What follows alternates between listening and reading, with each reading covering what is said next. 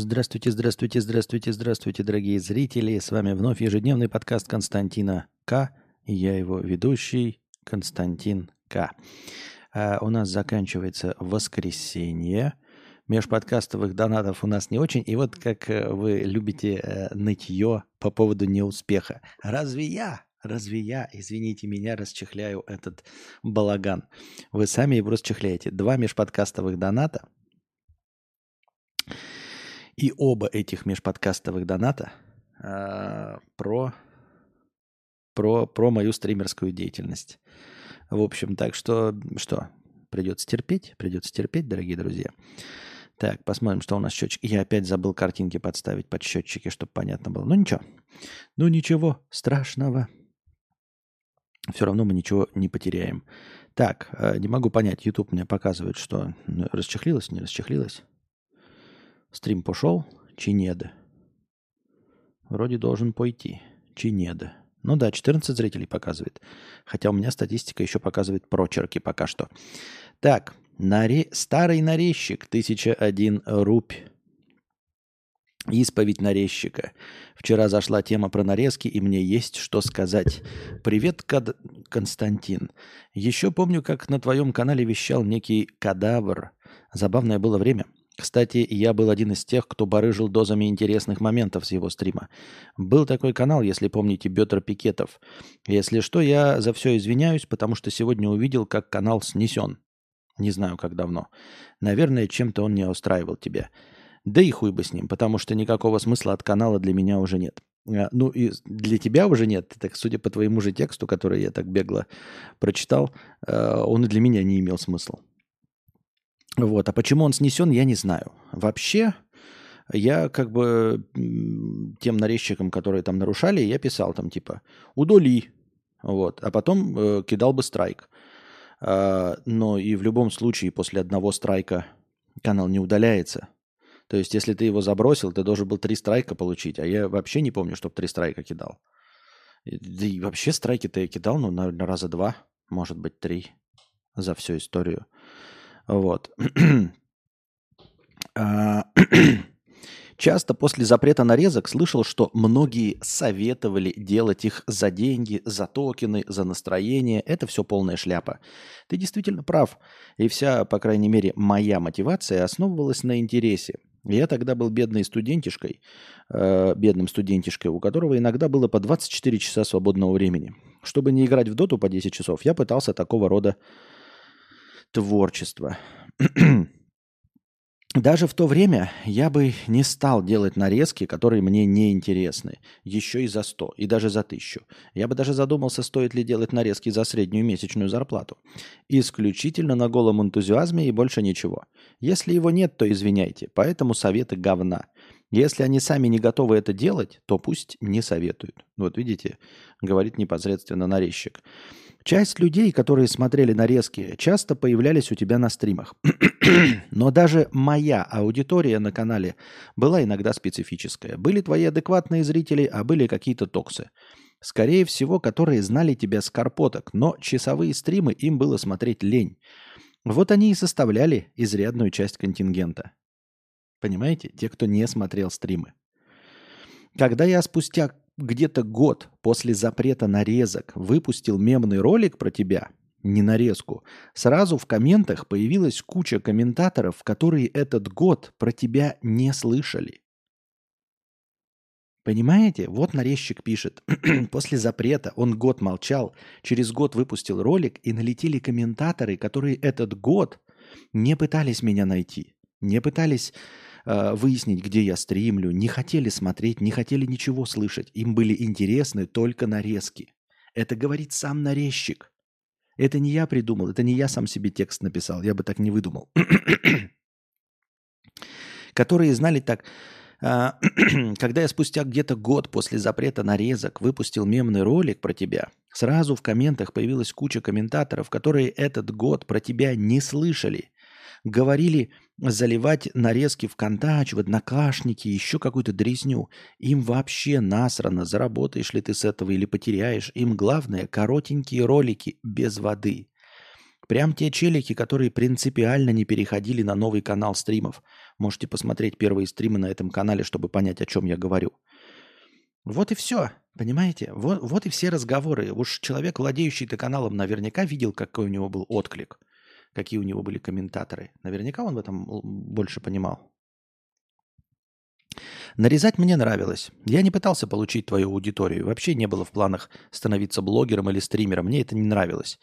Хотя, когда после стрима заливал нарезочку, а утром видел 150 лайков и 900 просмотров, скажу честно, было приятно. Это, наверное, единственное, что меня мотивировало годами. Конкуренции там не было, даже в золотые времена нарезок. Это обычно 50 каналов с двумя-тремя нарезками. Из регулярных нарезчиков нас было несколько. Я, Валдис и еще какой-то канал, не припомню название. Были там также, кто делал редко, но именно супер качественно, с тонной монтажа, но не так регулярно и много, как тот же Валдис, например. В итоге все говно. Солнце ебаный фонарь. Мое мнение, ничего делать не стоит. Либо открывать ворота полностью и разрешать всем нарезать в ожидании энтузиастов, либо не мучить жопу. Костяк донаторов у тебя очень крепкий и своя стабильная аудитория есть. Основной месседж – только энтузиазм и только отдельный канал, которым управляет нарезчик. За деньги тяжело найти нарезчика даже блогерам-миллионникам, так что не обманывайте ни Костю, ни тебя, ни себя. Хорошего стрима и миллионов побольше. Но вот ты говоришь только энтузиазм и открыть все возможность нарезки. А для чего? Ты же сам говоришь, что эти все люди не ходили на канал. То есть они для чего мне будут? Они даже не поднимают мою популярность. То есть у меня есть просто индекс цитируемости, ну, условный, да. Люди знают, кто я такой, но не приходят. То есть это не повысит мою аудиторию нисколько. Ты же сам сказал, что через год молчания выпустил ролик, и пришли люди, которые за этот год нигде меня не искали и не смотрели ни разу. Им не было интересно вообще меня найти длинные ролики. Им интересно были только нарезки. Вот и все. А продвинуться на нарезках? Да не верю я в такую хуйню абсолютно. Ну, типа, а, сделать отдельный канал нарезок и типа такой контент чисто нарезки, и вдруг в нем стать популярным? Ну, пиздец, как я не верю в такую хуйню. Вот и все. Поэтому ты сам подтвердил, что это нахрен не нужно и не, не по своей, а как бы для зрителей, потому что зритель нарезок – это исключительно зрители нарезок. Я как-то интуитивно это понимал, но у меня доказательств не было. А тут ты сам это сказал, вот и все. Так что это не способ продвижения.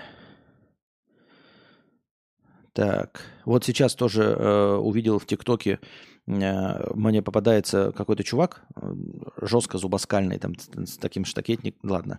В общем, э, бородатый. И он играет э, все роли и своей жены, и себя, и он там вообще не говорит, то есть только текстом прописывается его эти, и он там юмористические всякие ролики. И сейчас у него стрим, по-моему, идет на ТикТоке, или в ТикТоке. В ТикТоке, на ТикТоке, на ТикТоке, блядь, в ТикТоке стрим идет.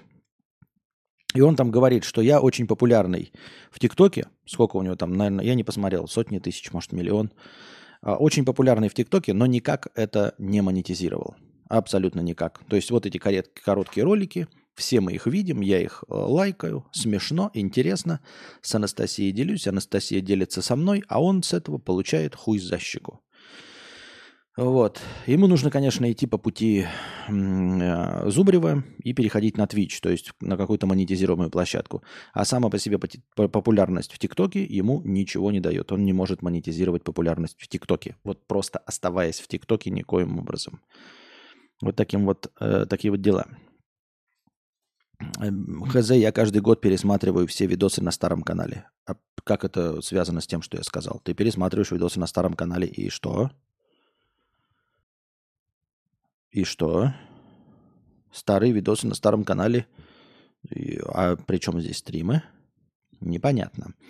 Артур Гео, 50 рублей с покрытием комиссии. Кадавр, привет из Вьетнама, кстати. Без тебя тут стало более тоскливо, но немного просторнее и не так душно. Спасибо.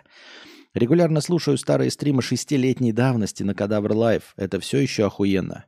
Да, кстати, канал висит, ничего никому не мешает, блядь, есть не требует. Но это же просто записи, то есть э, это вы смотрите их в видео, вы таким же способом можете посмотреть их в подкаст-ленте. В подкаст-ленте моя статистика показывает, что я перевалил за 1700 подкастов. Это только в подкаст-ленте. Это не захватывая первые сезоны. Такие дела, ребят. 1700 подкастов. Oh, shit. Так вот, то есть это примерно начиная с третьего-четвертого сезона. А, ну, то есть вы все их можете послушать официально во всех подкастах. Ну и Кадавр Live это тоже официально, имеется в виду просто предыдущий канал.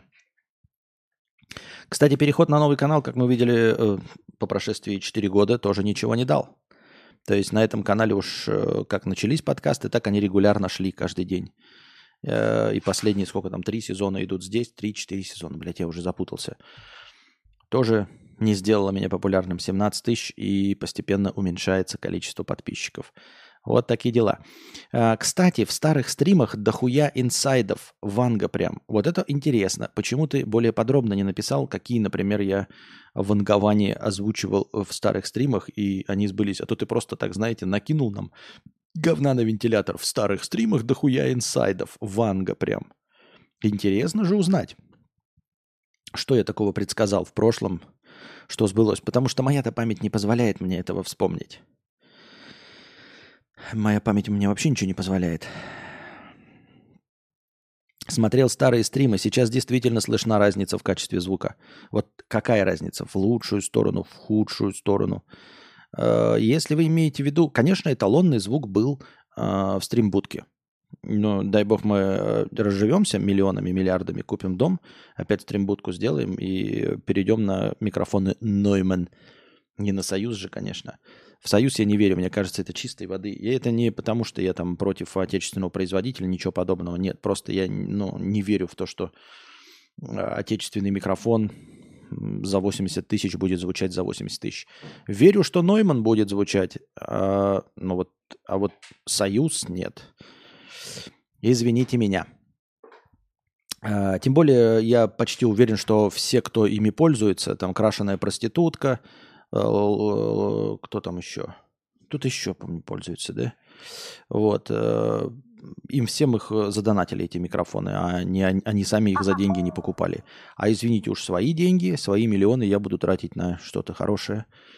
Вот. Ну и эм, стримбудка была в плане того, что она была деревянной. И, видимо, она не так отражала, как каменное издание.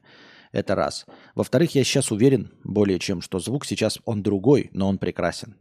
А, сейчас стало лучше по сравнению со стримом 5... А, ну 5-6-летней давности, да, конечно. А, этот микрофон, он специфический, и он идеален для тех условий, которые сейчас есть у меня, как у цифрового кочевника. Мне кажется, это прекрасно. Вы не слышите ни кондиционера, ну, съедает половину эха, как было во Вьетнаме.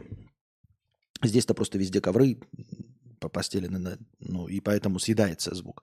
А во, а во Вьетнаме не было ничего этого. А, ну и вот. И все посторонние шумы, потому что он низкочувствительный. Видите, я отдаляюсь, и все, и звук практически падает до нуля. Потому что это на самом деле по неправильной технологии, та, которая не используется подкастерами. Вот. Кондиционер не пионер. Ну и что? Хороший сейчас звук, отличный по-любому.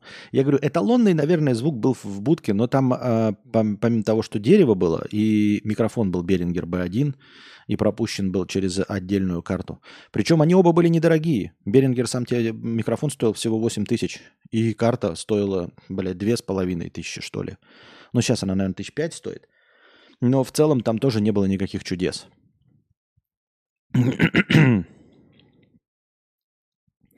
Помню, когда переходил на новый канал, там столько валдисов было, которые не понимали, как перейти на новый канал или написать в чат. Ну вот. А, мне кажется, достаточно иногда выкладывать в своих же шорцах какой-то прикольный момент из стрима, чтобы замотивировать посмотреть стрим текущих подписчиков, которые ленятся смотреть стримы в записи. А, не уверен, потому что э, ну, все сейчас официально пишут, хотя откуда все знают вообще хоть что-либо, что шорцы продвигаются как шорцы и только как шорцы. Ну, условно, эм, шорцы будут рекомендоваться людям, которые смотрят шорцы. И, и канал будет как бы стоять в списках шорцев. Я не знаю, как это объяснить. Как бы это объяснить. Но ты делаешь, э, рисуешь картины – и пишешь музыку, и вот думаешь, что твои музыкальные зрители, слушатели придут и купят твои картины. А так получается, что альбомы твои покупают, ну или там слушают твою музыку и абсолютно не интересуются твоими картинами. И также здесь будет. То есть шорцы – это отдельная канитель. И она бы сработала исключительно, в каком случае? Исключительно на законе больших чисел. То есть если бы каким-то фантастическим образом, даже на отдельном канале для шорцев, э, расчехлить шорцы и сделаться миллионником в шорцах, вот если сделаться миллионником в шорцах, то по закону больших чисел из этого миллиона э, процент захочет узнать, что я делаю еще. Но, как вы понимаете, процент от миллиона – это… Без калькулятора мне это… это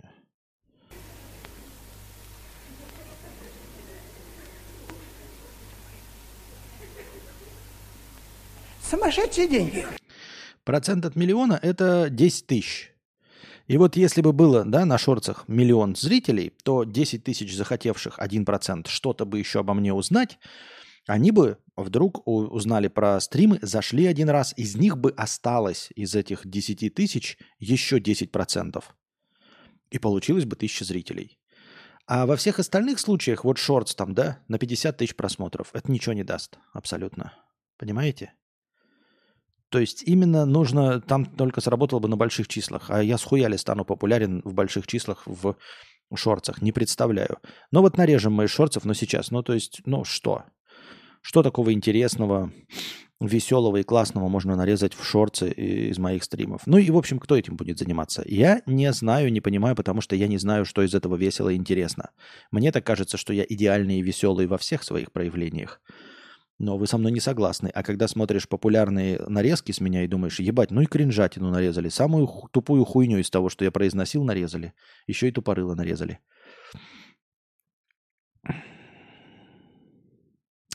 Как же я люблю твои стримы и стримбудки. В прямом эфире я их не застал, смотрел в записи. Прямо ощущение уюта. Желаю обз- обзавестись сербской стримбудкой в будущем. Спасибо большое. Э-э- никто так не желает обзавестись нашей стримбудкой, как Анастасия, да? Собственной нашей стримбудкой. Вот. Ждем... Э, о, теперь я знаю, как это... А, нет, немножко, наверное, по-другому все-таки. Идемеж рад, э, только нужно выкладывать один-два видоса каждый день и в конце ставить картинку с информацией, что приглашаем вас на стрим на YouTube-канал. Это ты про шортс? Ну вот я не представляю, как, как, как, как. Да, ну то есть я даже думаю, что технически это несложно. То есть сделать какой-то шаблон э, шорца, действительно, э, какую-то одну такую универсальную превьюху, ну там текст, да, менять только текст, и в конце действительно вставка там. Заходите на стрим, какую-нибудь анимацию еби, ебинистическую один раз заказать и, или купить на Envato и сделать. Можно, да я не знаю, что нарезать. И компуктер позволяет, у меня же мощный компуктер, позволяет нарезать. Но что нарезать, я не знаю. Сообщение прочитай до этого. Нет до этого твоего сообщения.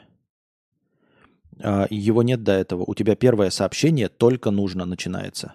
Твое первое сообщение в чате со слов только нужно.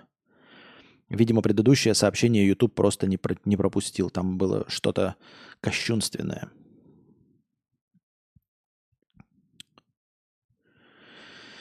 Вот. Берем прикольный прикол а, с вирусным потенциалом, например, о том, как вчера укатилась квадратная штука. И добавляем туда намек, что на стримах много веселого. Хоть один, да может залететь. А, во-первых, прикол, который про катить, вот я не знаю, как нарезать. Надо же в минуту, это же шортс. Нужно в минуту. А я там разглагольствую минуты четыре. И что из этого самое нажористое, чтобы вырезать на минуту? Вот Масал пишет, нужен школьник, который будет заниматься этим 3-4 раза в неделю. Он и, и за мемы шарит, и время есть этим заниматься. Ну, как и сказал, вот только что мы прочитали с вами простыню текста, что...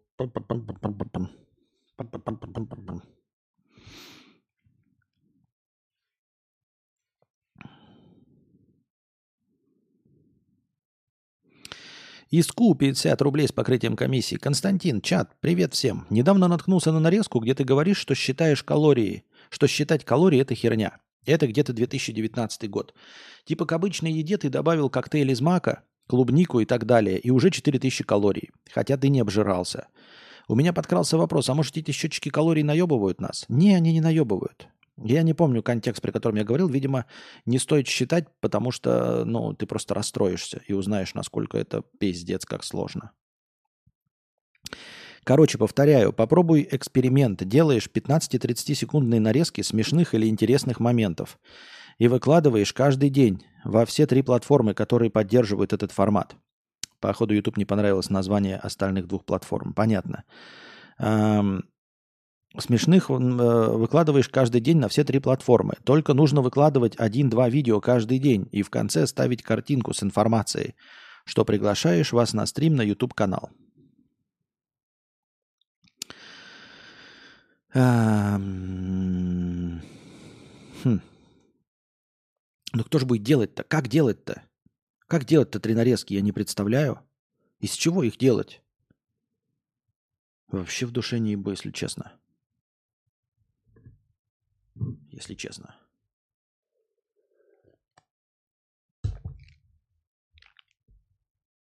Не думаю, что счетчики калорий нас наебывают. Они показывают правду и показывают на самом деле, насколько мы бессильны в борьбе с лишним весом. Надо просто голодать. И я об этом тоже говорил, еще раз повторяю. Для того, чтобы реально худеть, нужно голодать. Я и сейчас не призываю ни в коем случае к экстремальному голоданию. Я имею в виду, что в реальности по сравнению с тем, что мы кушаем, нужно прям чувствовать и испытывать постоянный голод, чтобы действительно создать эм, дефицит калорий. А, дело в том, что вот все эти э, знаменитые а, «откажитесь от газировки, от пивка, от хлеба», я не знаю, что люди такое едят и насколько э, их рацион состоит из пивка, газировки и хлеба, что, отказавшись от этого, они вдруг валятся в колораж полторы тысячи. Нет, нет, ребята, если я откажусь от хлеба, а, от газировки и от пива, у меня будет вместо 8 тысяч калорий, будет 4,5 тысячи калорий. И все. А для того, чтобы худеть, ребята, нужно полторы тысячи калорий. А полторы тысячи калорий, еще раз повторю, это пиздецки как мало. Это очень мало. Это катастрофически мало. Это одна шаурма. Вы скажете, ну можно же одной шаурмой питаться? Я же вот студ... я тоже студентиком одной шаурмой питался. Но вы должны здесь э, понять для себя, что одной шаурмой, понимаете, чтобы укладываться в полторы тысячи килокалорий, нужно съедать одну шаурму. Без чая с сахаром, без баночки пива, без чупа-чупсика. Потому что один съетый чупа-чупсик он вам добавит калорий, и вы просто выйдете в 1600-1700, и вы просто сохраните свой вес. Вы не будете худеть. Вот для того, чтобы надо худеть, нужно создать дефицит. А для того, а, как, а дефицит, он создается при... Вот для меня это ощущение катастрофического голода, ну просто смертельного голода. Именно поэтому люди и срываются. И Всемирная организация здравоохранения, она говорит, не, худ... ну, не голодайте. Дескать, э, когда голодаете, тогда, конечно, организм в стрессе, и он хочет прям сорваться. И они рекомендуют, их рекомендации, чтобы не голодать. И вот это вот не голодать, это полторы тысячи минимум для мужчины и 1200, по-моему, для женщины. Сексисты ебаные. Так вот, этот колораж – это уже катастрофический голод для такого, как я. Это просто, ну, пиздец. Если я в день поем на полторы тысячи, ну, блядь, я буду просто токсичная мразь нахуй.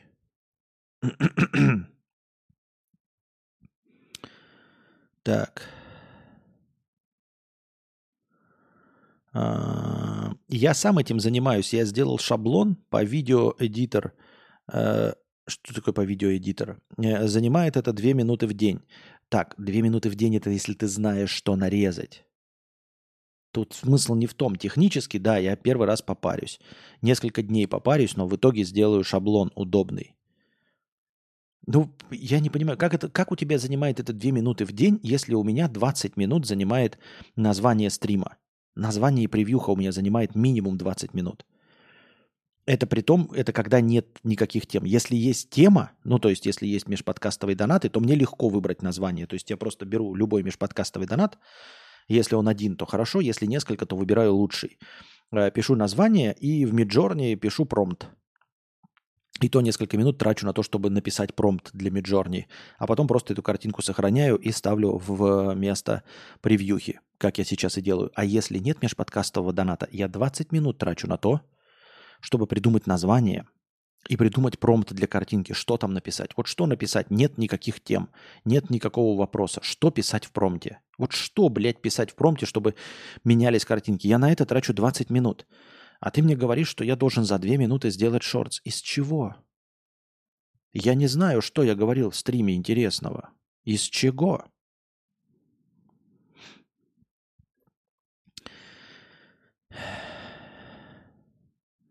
Про минуту. Говорят, что есть нейросети, которые умеют вырезать короткие смысловые кусочки для шорцев.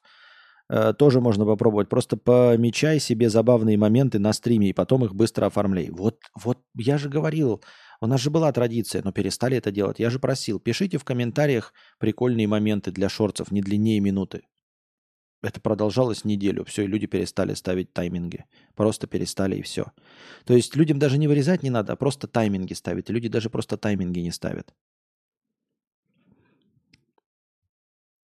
А ты сам какой контент хочешь делать, серьезный или смешной? А какая разница? У тебя что, есть кто-то, кто будет вырезать мне серьезный или смешной контент? Да-да-да, бомбеж. Самый популярный шортс на этом канале – это про пароли. А такие бомбежи Костя и так делает в Телеграме. Их можно записывать. Их можно записывать с видео. Это правда. Если хочешь худеть, будешь испытывать голод. Худеешь из-за дефицита калорий, а голод из-за дефицита. На дефиците сытым нельзя быть. Даже слегка голодным нельзя быть. Да? Пробовал голодание без еды и воды. Три дня смог. Ну, не то, чтобы было прям тяжело, но прилагать усилия надо было. Друг по 7-8 дней практиковал. Нет, ну это чудо голодания, это не для меня вообще. Это полная хуета. Я в здоровое, э, э, в здоровье после такого не верю. А почему мы должны худеть? Пусть худые толстеют. Согласен, справедливо. По твоему контенту берешь, нарезаешь короткую тему стрима или доната, а по какой-то смешной момент из ответа или из чата. Все. Так никто не говорит, где смешно, где забавно. Вот, ты сейчас скажешь, вот, например, сказали про квадрат, да, про закатывание туда. Я потрачу на это не меньше часа, потому что надо будет из пяти минут вырезать какой-то момент. И это будет одна нарезка. А ты говоришь делать две нарезки в день. Две нарезки в день я сделаю за час одну. И это будет только из одного стрима одна нарезка. Все. Блять, это тупик. Я не представляю, на каком, ну, какой нужен быть,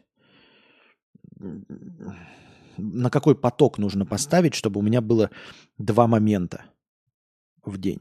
На какой поток нужно поставить, я не знаю.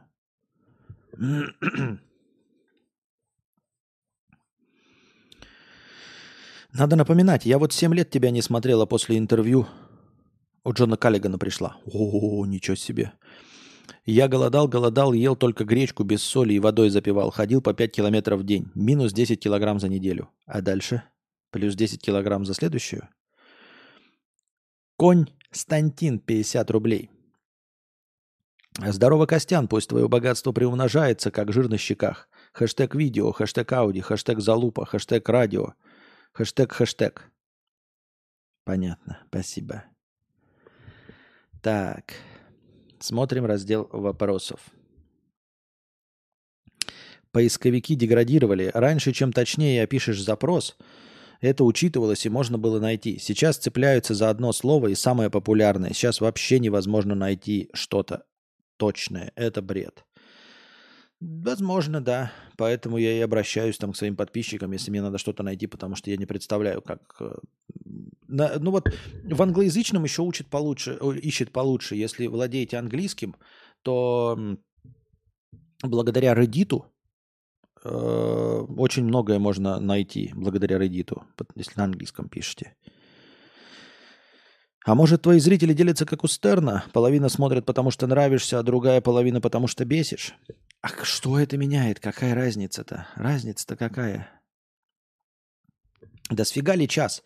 Это реально пару минут занимает. Порезал, присоединил, опять еще раз. Час занимает поиск того, что мне нужно. Что нарезать? Вот что нарезать? Откуда я возьму, что нарезать? Давай, что нарезать в прошлом стриме, вчерашнем? Вот что во вчерашнем стриме нарезать? Что нарезать в поза-поза вчерашнем?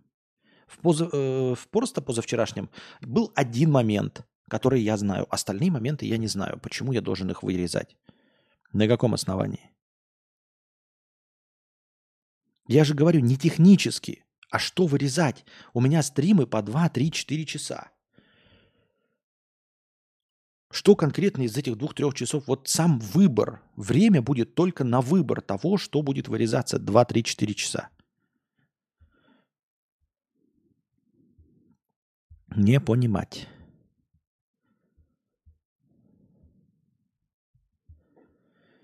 Так. Переходим к повесткам. Я когда-нибудь их добью или нет, они все увеличиваются, я их не успеваю догнать. Конец дипломатии панда. Китай сегодня запретил, э, забрал у зоопарка Вашингтона троих бамбуковых медведей. Мама, папа и их трехлетний детеныш уже бережно погружены в ящики и отправляются в аэропорт. Изначально в СМИ проскакивала информация, что Поднебесная забирает медведей из-за напряженных отношений между двумя странами – Однако представители зоопарка уверяют, что настоящая причина кроется в биологии или времени панд. По их словам, каждая из трех панд достигла того возраста, когда им пора возвращаться в Китай. Итого в США остались еще четыре панды. Это родители их детеныши-близнецы, но ожидается, что и они вернутся в Китай в следующем году. Великобритания также прощается с двумя пандами в декабре – Австралия в следующем году. Кстати, ранее панд забрали у Франции и Японии. Так, глядишь, и за пределами Китая только Жуи Диндин и их новорожденная малышка останется. Напомним, все семейство проживает в московском зоопарке. Ах, всех выселяют. Даже пант. Даже пант отправляют на родину. Так.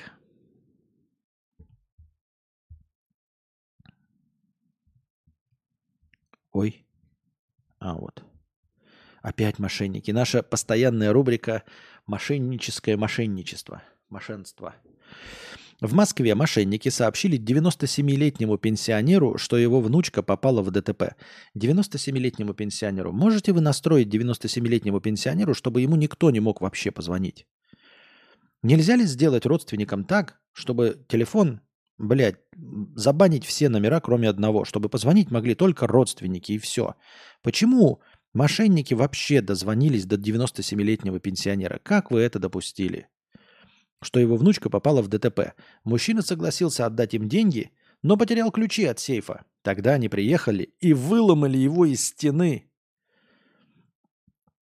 Э, пенсионеру позвонили 6 ноября. На том конце провода прозвучал женский голос. Представь, вот 97 лет. Это же, наверное, еще и ветеран. Ну а кто в России не ветеран? И вот это же какие мрази, да, мошенники надо приехать. Ну, я понимаю, да, они, ну, в принципе, мрази, да, если вы приехали к старикам. А тут уж совсем древний 97-летний старик. Это же по-любому защитник Отечества, да? И вы приехали такие, у него, я ключ потерял. И они выломали даже сейф, чтобы отдать несуществующую взятку. На том конце провода прозвучал женский голос, представившийся сотрудником полиции. Пенсионера охватил шок. Собеседница сообщила, что его внучка Катя стала виновницей ДТП. Чтобы она избежала уголовной ответственности, пенсионеру нужно было передать все деньги, которые у него были. Пенсионер дал добро, и ночью в квартиру пришел неизвестный мужчина. Все сбережения, а также дорогие золотые монеты, э, пенсионер хранил в сейфе, но на нервах забыл, где лежат ключи. Мошенника это не смутило, он тупо выломал сейф из стены и забрал с собой. Так пенсионер лишился 4 миллионов рублей. Потом внучка, конечно, перезвонила и рассказала, что в ДТП не попадала. Пенсионер пошел в полицию и описал незваного гостя. Возбуждено уголовное дело о мошенничестве в особенно крупном размере. Но это ж какая-то дичь. Почему вы позволили так, чтобы у дедушки вообще телефон звонил? Кто ему может позвонить? Извините меня. Ну, без обид, но серьезно. Я думаю, что все его друзья уже, извините за цинизм, почили. Я мало ем, когда на юга езжу. Если чуть севернее, у меня 2-3 тысячи калорий могут набрать, то на юге... Пол...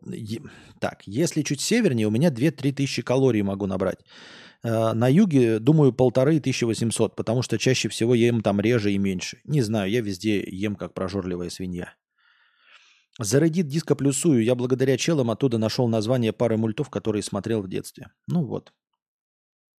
Я ж тебе написал вкратце два-три предложения из вопроса зрителя, и потом, если нужно, какой-то прикол из твоего ответа, setup punchline, а иногда вообще достаточно просто смешной вопрос нарезать. Да какой вопрос смешной? Еще раз, ты опять пишешь одно и то же, а я тебе одно и то же отвечаю. Какой вопрос смешной? Ну вот какой вопрос смешной? Сетап панчлайн где? Я вообще не шучу. Вы где-то там смеетесь, а я-то не шучу. Артур, 100 рублей. Я врач с опытом, просто попробуй диету плотоядных. А я не хочу худеть, я как бы об этом не говорил, мы просто так перманентно ведем об этом беседы, у меня нет такой цели. Просто попробуй диету плотоядных. Карнивори диет 30-90 дней. Она не вредная, вопреки мнению неучей. В американском ютубе и Reddit много инфы. Если не поможет, плюнешь мне в лицо. У тебя пройдет еще симптоматика сопутствующих заболеваний, в том числе стресс в том числе стресс. Так. А на пионера вся страна смотрела, как душа горела молодой груди. А шо, бля, если нет? Многоходовочка очка от деда отдать пустой сейф, сказать, что там было 4 ляма. И чё? Он их все равно не получит. Были там 4 ляма или не были 4 ляма, ты все равно уже больше ничего оттуда не получишь. Нет такой системы, что поймали вора и истребуем с него 4 ляма. Нет, он просто присядет, были там лимоны или не были.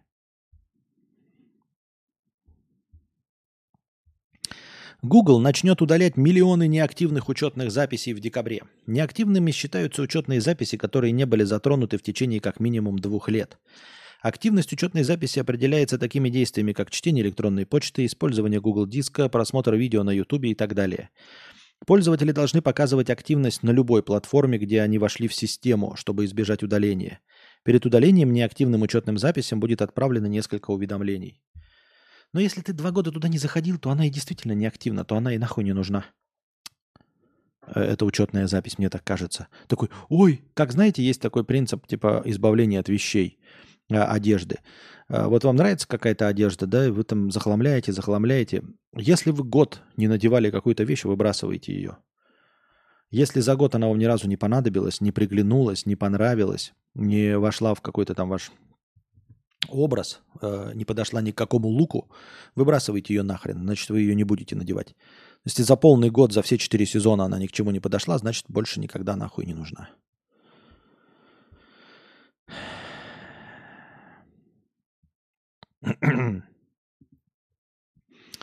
Поход на маникюр положительно влияет на психику женщин. Британские ученые выяснили, что общение с мастером во время процедуры улучшает психическое состояние.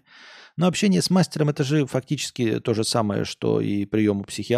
психолога, психотерапевта. Э, то есть просто где-то поговорить. Я думаю, что если вы проведете исследование, то и э, глубокая душевная беседа где-нибудь в плацкарте тоже, наверное, благотворно влияет на человека. Только это подразумевает, что ты пойдешь к маникюрщице и будешь с ней трепаться. А что, бля, если ты не будешь с ней трепаться, будешь сидеть, и на тебе маникюр будет делать? Если ты бука, если ты э, в наушниках э, слушаешь какой-то подкаст, если вы говорите на разных языках, то какой терапевтический эффект будет? Ну, левой, я так думаю, мне так кажется.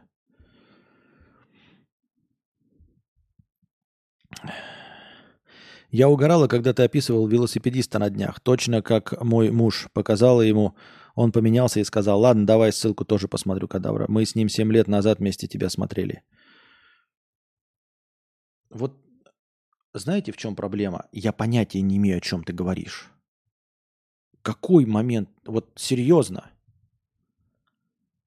То есть, вот хорошо, да, вот пишите мне в комментах, потому что я сам я, ну, то есть, где этот момент? Какой контекст? Когда я сегодня, э, вчера говорил на днях, описывал велосипедиста? О чем шла речь? Я вообще не помню, чтобы я описывал велосипедиста. Серьезно, я сейчас не заигрываю, я понятия не имею, что был за момент, где я описывал велосипедиста.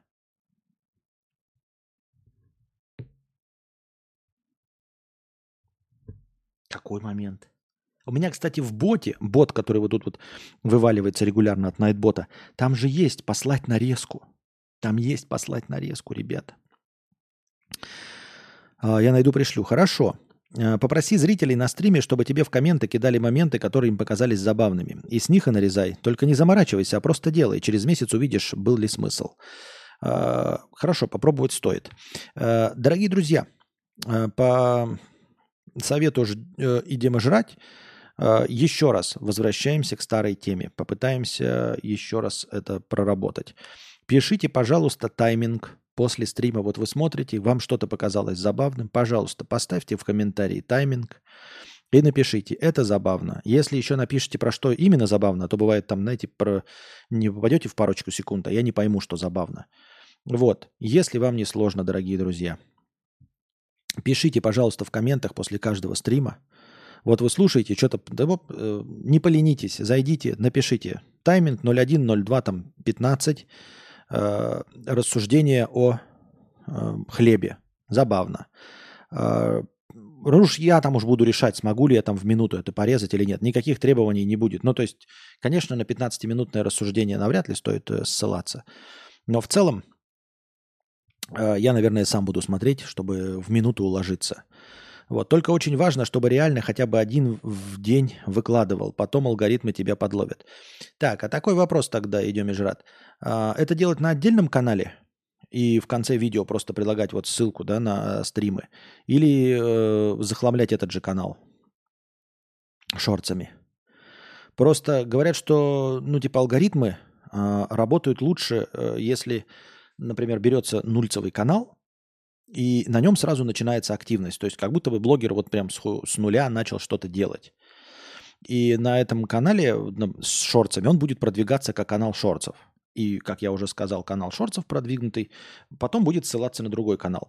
Или попытаться это вот здесь сделать на этом канале, но воспримет ли его вообще алгоритмы Ютуба, скажут, захламленный канал, на котором э, более тысячи э, роликов двухчасовых, 17 тысяч, с э, отписывающимися постоянно зрителями. Нужно ли его вообще продвигать? Непонятно. То же самое видео выкладывай во все три платформы и в конце не забудь картинку. Так вот, канал шорцев должен быть отдельный? Или такой же, как? И, или на этом? Просто говорю, этот канал, он э, для алгоритмов очевидно мертвый, потому что у него идут отписки постоянные. Он как канал шорцев будет продвигаться, тебе смысла нет делать новый канал, так как ты обычные видео не выкладываешь, а только стримы, так что сюда прям. Доброй ночи, Константин, спасибо за ваши стримы. Благодаря, благодаря Вася перестал ныть и жаловаться на жизнь. Огромное вам спасибо и побольше вам спонсоров с Анастасией. Спасибо. Муж на днях листал шорцы, кстати, и из всех подряд почему-то именно тот твоих включил. Сказал, почему-то именно твои его зацепили, хотя не видно, что это твои. Было время пару месяцев назад, продвигали стримы в рекомендациях от ноунеймов. Сейчас опять не видно. Эх, эх, эх, эх, эх. Возможно, и меня продвигали. Помните, когда у меня было 200 с лишним зрителей? Но что-то я не понравился зрителям. Что-то я не понравился.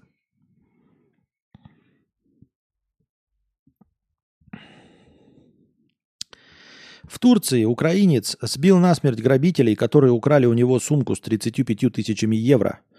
Грабители успели выстрелить в украинца Дмитрия и попытались уехать с места преступления на мотоцикле. Мужчина догнал воров на своем авто и сбил их насмерть.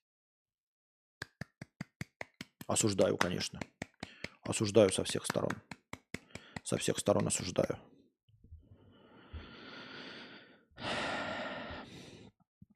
Так, а у нас наступило время последнего рывка. Смотрим на количество прожатых вами лайков. 72 прожатых лайка. Умножаем на 10 и добавляем в качестве хорошего настроения 720. Тадань! Татань! Так.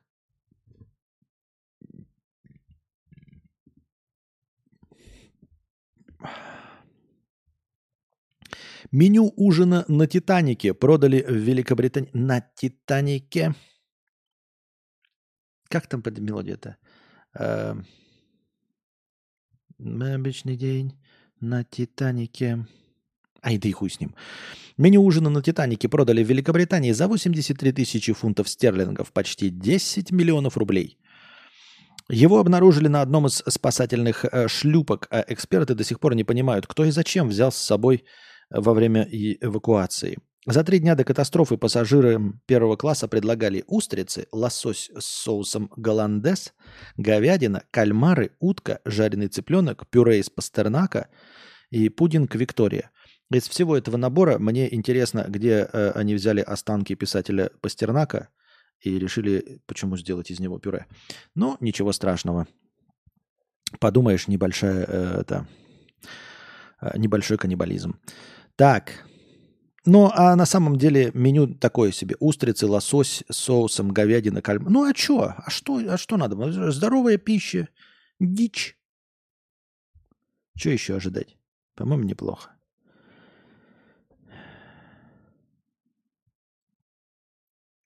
Автор, привет. Кто вы? Чем занимаетесь? Почему у меня в рекомендации? В двух словах.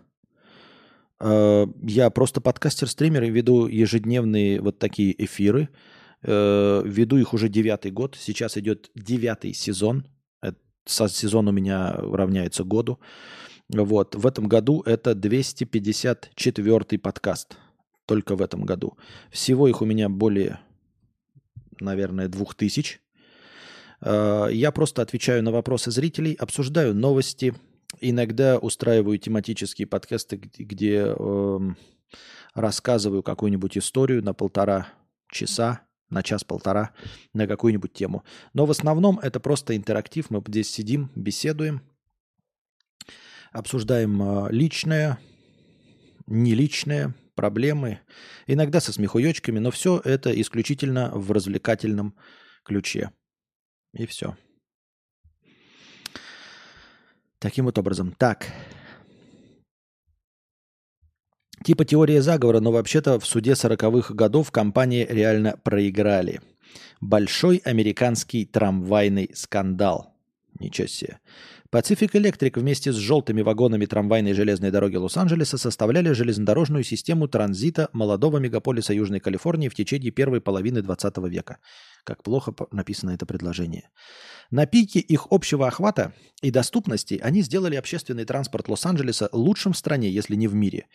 Почему же тогда они исчезли с городского пейзажа в середине 60-х? Их следы были вырваны с улиц, а их подвижной состав брошен в кучу или отправлен в Аргентину. Для некоторых это похоже на заговор. Между 1938 и 1950 годами одна компания приобрела транзитные системы более чем в 25 американских городах. Ее название National City Lines звучало достаточно безобидно, но в списках инвесторов вошли General Motors, Firestone Tire and Rubber Company, Standard Oil в Калифорнии, Philip Petroleum, Mack Trucks и другие компании, которые получили гораздо большую выгоду от автобусов, работающих на бензине, чем транспорт на электричестве. Компания National City Lines приобрела железную дорогу Лос-Анджелеса в 1945 году. Жители пересели э, на автобусы и собственные автомобили. Улицы города забились пробками. Федеральный окружной суд Южной Калифорнии в 1947 году предъявил обвинение девяти корпорациям и семи лицам в сговоре с целью приобретения контроля над рядом транзитных компаний. Так, я не буду это читать, потому что это полная хуйня. Это какой-то, блядь, промтовый перевод – статьи, потому что какая транзитная компания? Что за транзитная компания? Ну это же не по-русски, я даже не понимаю, о чем идет речь. Транспортная компания, транспортная компания, занимающаяся э, трамваями. Что такое транзитная? Еще и написано очень плохо, то есть это очень плохой промпт-перевод. Я понимаю, что, наверное, история интересная, но читать говно с Дзена, извините меня. И еще бы это было смешное говно, а это просто плохо написанное говно с Дзена. Если бы эту где-то историю другом э, источнике прочитать, было бы, наверное, интересно. Так. Со строителями даже западные верхи договориться не всегда могут. Дипломатический долгострой. Каким будет посольство США в Великобритании? Строительство нового американского представительства в Лондоне было начато 10 лет назад. На данный момент стоимость долгостроя превысила 1 миллиард долларов. Э, проект строительства американского посольства э, в столице Великобритании был представлен в 2008 Окончание изначально было намечено на осень 2016 -го. Осенью 2016 отодвинули на весну 2017 -го. Однако возведение посольства до сих пор не закончено. В итоге срок завершения вновь перенесли на конец текущего года, сказано в статье британского таблоида. Ключевой особенностью нового посольства США в Лондоне станет максимальная защищенность от террористических нападений, отмечено в публикации. При этом архитекторы решили отказаться от традиционных громоздких и визуально неприятных мер безопасности, интегрировав их в структуру самого здания. Вместо закрывающих вид заборов авторы проекта решили оградить территорию невысокими противотаранными барьерами, а перед фасадом посольства расположить полукруглый пруд. Кроме того, стены, прям ров, да, с крокодилами бы еще сделали.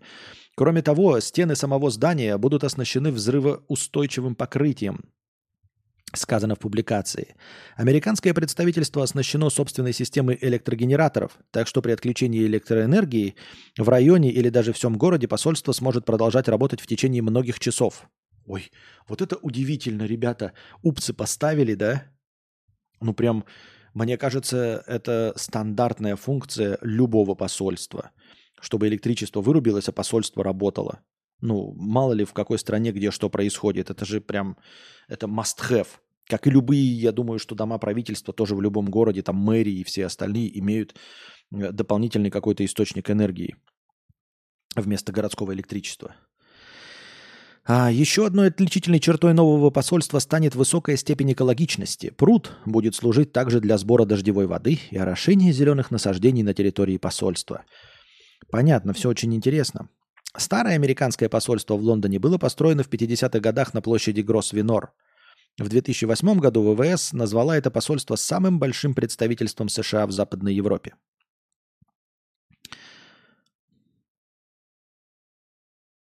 И чё? И чё? Все? Я думал, тут будет описана проблема. А какая проблема-то? Проблемы-то никакой нет, просто долго строят. Это просто новость о том, что даже американцы, даже для себя, даже, казалось бы, Запад в Западе, мы встроим частичку Запада э, в ваш Запад, чтобы вы могли наслаждаться Западом, когда живете на Западе. Да? То есть даже американцы, э, строя для себя, не могут закончить в срок посольство, то есть представительство своей страны в другой стране. Чего уж нам ждать от... Э, я подписался. Спасибо большое. Э, чего уж нам ждать от, от, от нашего взаимодействия, взаимодействия со строителями? Как я уже говорил, э, самые богатые люди в мире не могут построить себе замок без плесени. Тони Сопрано, в клане Сопрано, э, главарь пяти семейств – э, нью-йоркской э, итальянской мафии и то сталкивается с тем, какие рукожопые э, строители. Старый нарезчик 93 рубля. Только уточняю, что я не против нарезок. Скорее просто подтвердить твою мысль, что личного нарезчика найти нельзя и очень тяжело. разрешить всем нарезать особо нет смысла, так что если не лень, то можешь попробовать шорты или что там. Так. А мы опять в минусе. Да. Напоминаю, что если вы хотите посмотреть фильм, то за 50 долларов мы смотрим фильм на мое усмотрение. На 100 долларов смотрим фильм на ваше усмотрение на площадке Kick.com. И запись остается на Boosty. Становитесь спонсорами на Boosty. Благодаря спонсорам на Boosty у нас есть тысяча очков хорошего настроения в самом начале подкаста. Вы можете донатить через Donation Alerts. А, ссылка в описании первая. И по второй ссылке есть ссылки на все возможные источники контента и на все возможные источники донатов. Можете донатить в евро по курсу 1 к 130. Один задоначенный вами евро равняется 130 очкам хорошего настроения. Задонатить в евро можно через Telegram. Можете задонатить через Boosty, если вашу карту по каким-то причинам не принимает Donation Alerts. А, в Boosty есть система одноразовых донатов, и вы там можете задонатить с иностранных карт. Э, вы можете донатить в USDT криптовалюте Tether TRC20, также по курсу 1 к 130. Один задоначенный вами USDT равняется 130 очкам хорошего настроения. У меня знакомый стример имеет личного нарезчика, но это его жена. А, он имеет его? Понятно. Так. Давайте поговорим об автомобилях на 6.40 про велосипедиста. Ну, давайте посмотрим, что это такое. 25 числа А, кстати, надо и Демижрат, надо посмотреть. У тебя на твоем канале официально твои нарезки, я хотел бы посмотреть. И ты получил какой-то от них выхлоп? Ну, прям выхлоп получил такой, увидел прирост? Или чешо? Иди, Межрат.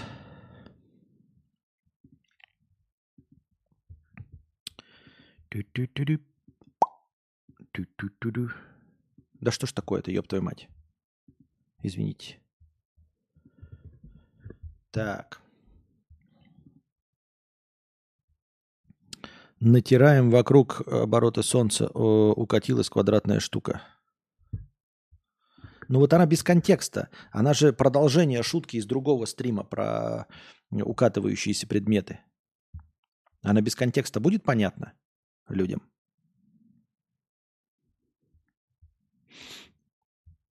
Непонятно. Понятно? Непонятно. Центробанки. 30 лет золотой лихорадки.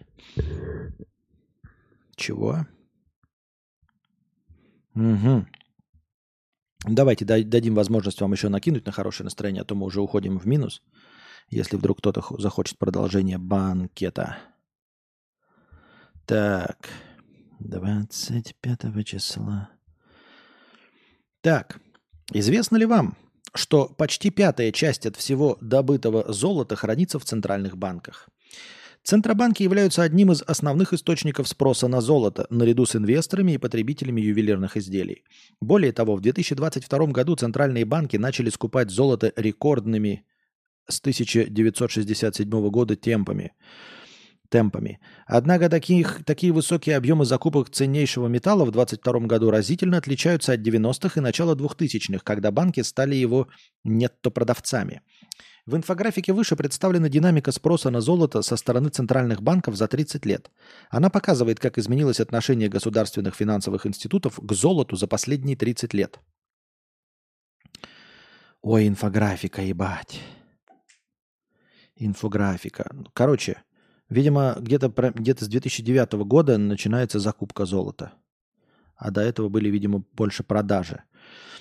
Переход от продажи к покупке. В 90-х и начале 2000-х годов центральные банки были нетто-продавцами золота. Причин продажи было несколько, в том числе благоприятная макроэкономическая обстановка и тенденции к снижению цены на драгметалл. В то время, благодаря высоким темпам экономического роста, золото утратило свою ценность в качестве инструмента безопасного хранения сбережений, а низкая доходность сделала его непривлекательным для инвесторов. Отношение центральных банков к золоту начало меняться после азиатского финансового кризиса 1997 года, а затем финансового кризиса 2007-2008 годов.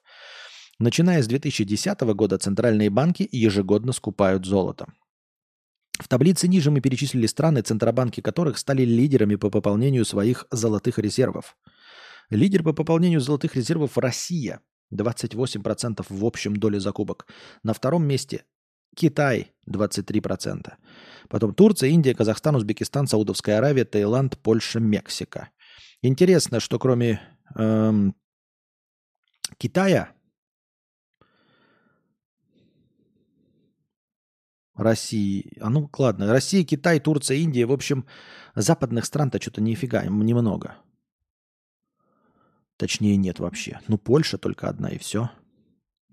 На долю 10 стран, представленных в таблице, приходится 84% от общего мирового объема покупки золота центробанками за этот период. Россия и Китай, и Китай, которые, безусловно, являются главными геополитическими соперниками США, были крупнейшими покупателями золота в течение последних 20 лет. Россия, в частности, нарастила объемы покупки металла после введения западных санкций в ответ на присоединение Крыма. Интересно, что большинство стран из этого списка относятся к странам с развивающейся экономикой. Вероятно, что они накапливают золото для хеджирования финансовых и геополитических рисков, влияющих на курс валют, в первую очередь доллара США. В то же время европейские страны, включая Швейцарию, Францию, Нидерланды и Великобританию в период с 1999 по 2021, стали крупнейшими продавцами золота в рамках соглашение. Мне вот это не очень понятно. Я понимаю там э, э, санкции и все остальное, но золото же, оно же не обезличенное. Я вообще ничего в экономике не понимаю. Золото, оно же абсолютно, ну то есть считается обезличенным, и якобы ну, то есть в случае санкций вы можете расплачиваться золотом. А можете ли вы расплачиваться золотом?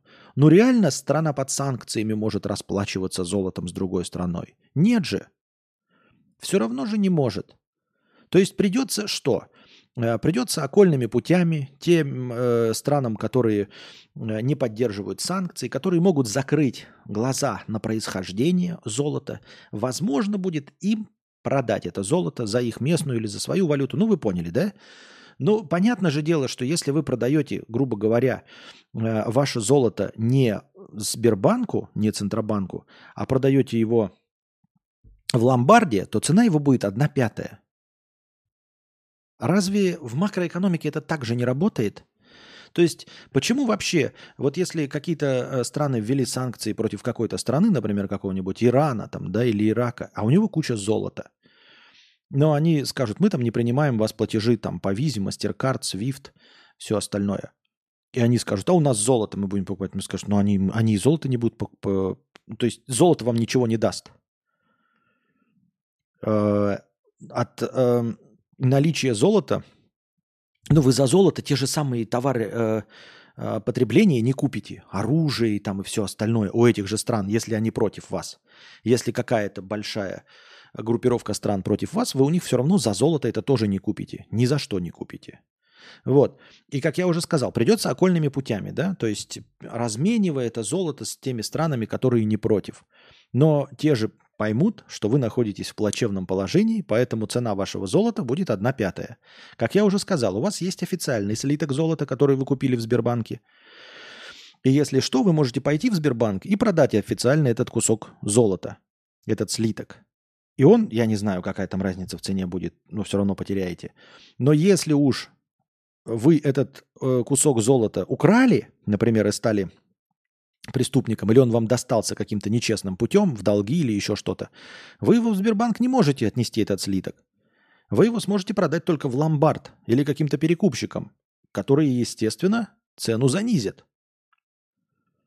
И да, мне, конечно, в комментариях напишут, ты нихуя не понимаешь макроэкономики. Конечно, куда мне, блядь, понять до, э, до высоколобых людей, которые постоянно весь мир в кризисе держат. Куда мне до них-то уж? Действительно. Вот, поэтому непонятна эта борьба. Какой золотовалютный стандарт, что существует, что в него кто-то верит? Что по щелчку все такие, оп, и будем золотом обмениваться, да? Ну, то есть кто-то на серьезных щах, вот эти толстые старые муж, мужчины лысеющие, ездящие в Мерседесах, э, с мигалками, они такие сидят и, ну, если что, Америка рухнет, мы будем с Китаем золотом обмениваться. Да? То есть будем, блядь, платить золотом, слитками, прям поедут слитки, э, ну, просто Одно дело электронно переводить миллиарды долларов да, со счета на счет, а другое дело миллиарды в слитках. Слитки все равно будут занимать какой-то объем. Это такие, ну и поехали КАМАЗы в, в, в Китай с золотом. А Китай нам поставляет за это уран, э, телевизоры и автомобили. Потом, когда Китаю что-то понадобилось, чтобы не пользоваться долларом, что-то у нас понадобилось, они нам везут на своих хавалах золото, а мы им нефть, газ и оружие. Так или как? Ну, как бы большинство богатых людей золото скупают, именно слитки. Просто дома не хранят, а в банке. Ну и говорю, это все еще какой-то вот договоренность есть, да? Она все еще работает. Может быть, поэтому я и бедный, потому что я этого не понимаю и не могу в это поверить. Я, я не представляю. И вот у меня будут деньги, да? Я, блядь, на них лучше машину куплю, блядь, и пускай она амортизируется, дохнет, ну, я и по ней поезжу, вот сколько, сколько смогу на ней поездить, столько смогу на ней поездить. Вот. А деньги хранить в бумажках я, естественно, не буду, потому что любые бумажки хуй знает во что превратятся. Но и золото я не куплю. Типа, золото? Серьезно? Слитки? Металл? Куски металла таскать с собой? Крупнейшим покупателем стала Турция, где инфляция по состоянию на, 20, на октябрь 2022 года достигла 86%. по сравнению с предыдущим годом. Страна пополнила свои резервы на 148 тонн. В ноябре и декабре на фоне роста геополитической напряженности в отношениях с США Китай продолжил активную закупку золота, пополнив свои запасы на 62 тонны.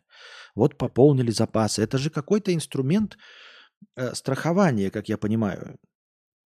Да, я не экономист, и экономику наукой не считаю, но чисто по-человечески. Вот что, и, хорошо, покупка золота идет, продажа золота, там что-то.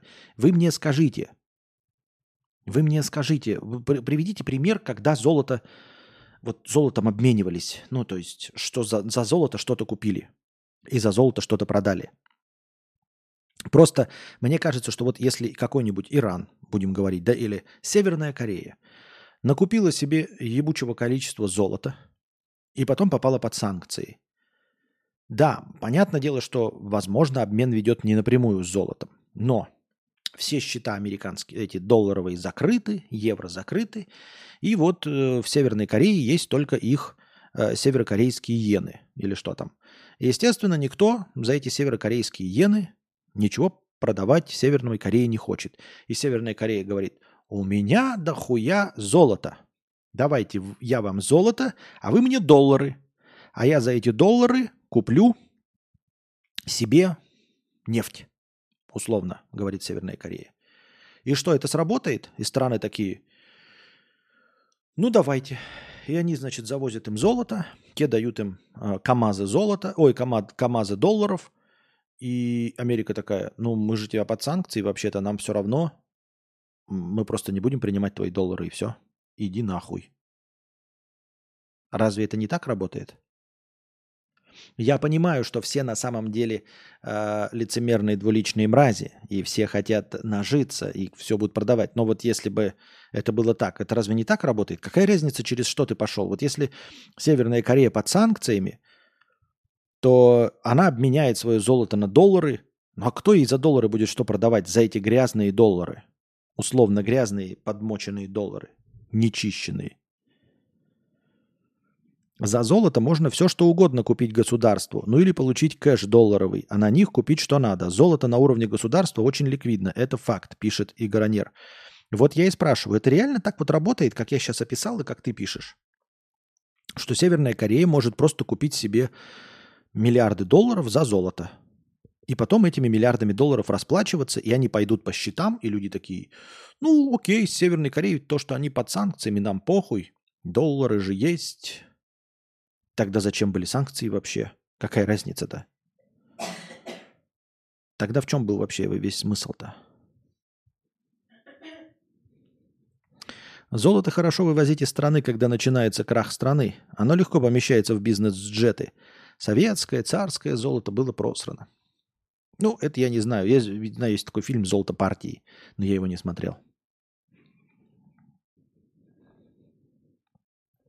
Наука экономика учат нас быть богатыми, а наука история учит нас не повторять ошибки прошлого. Ни тому, ни другому никто не научился. Понятно. Очень интересно.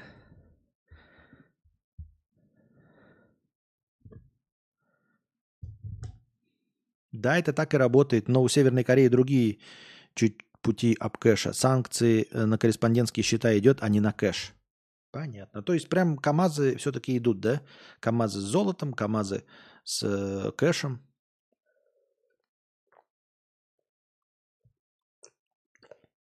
Тогда к чему вы вообще это делаете? Ну, будьте тогда до конца капиталистами.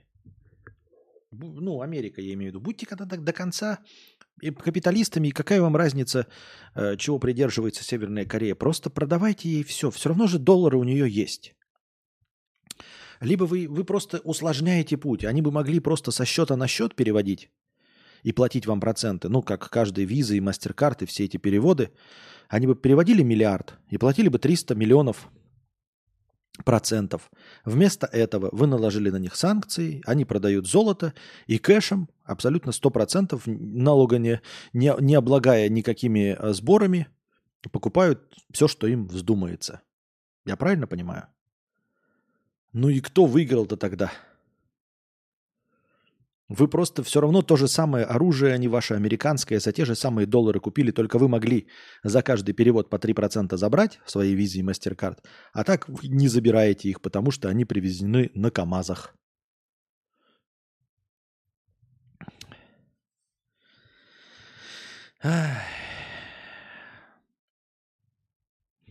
Я понимаю, что, возможно, звучит по-дилетантски, кто-то там скажет «ой-ой-ой», но мне кажется, э, при всей моей упрощенной системе мир не намного сложнее, чем эта дилетантская хуйня, потому что если бы он был сложнее, если бы были умные люди, то, наверное, не допустили бы такой хуйни к 2023 году во всем мире. Если бы где-то действительно были умные люди. Поэтому я не утверждаю, что я умок, да, но и признавать, что я полный дегенерат из-за своих дилетантских размышлений, я не согласен. Потому что, мне кажется, я не более дегенерат, чем все вокруг. Ну вот прям не более. Ну, Корея Северная больше, чем через юани делает это. Санкции до поры до времени помогали и были той самой невидимой рукой рынка. Ой, невидимая рука рынка – это рынок, спрос и предложение, и все. Тебя есть товар? Есть. Нет, иди. На этом, дорогие друзья, мы заканчиваем наш сегодняшний подкаст. Мы ушли в глубокий минус. Приходите завтра, приносите добровольные пожертвования, чтобы следующий подкаст длился дольше.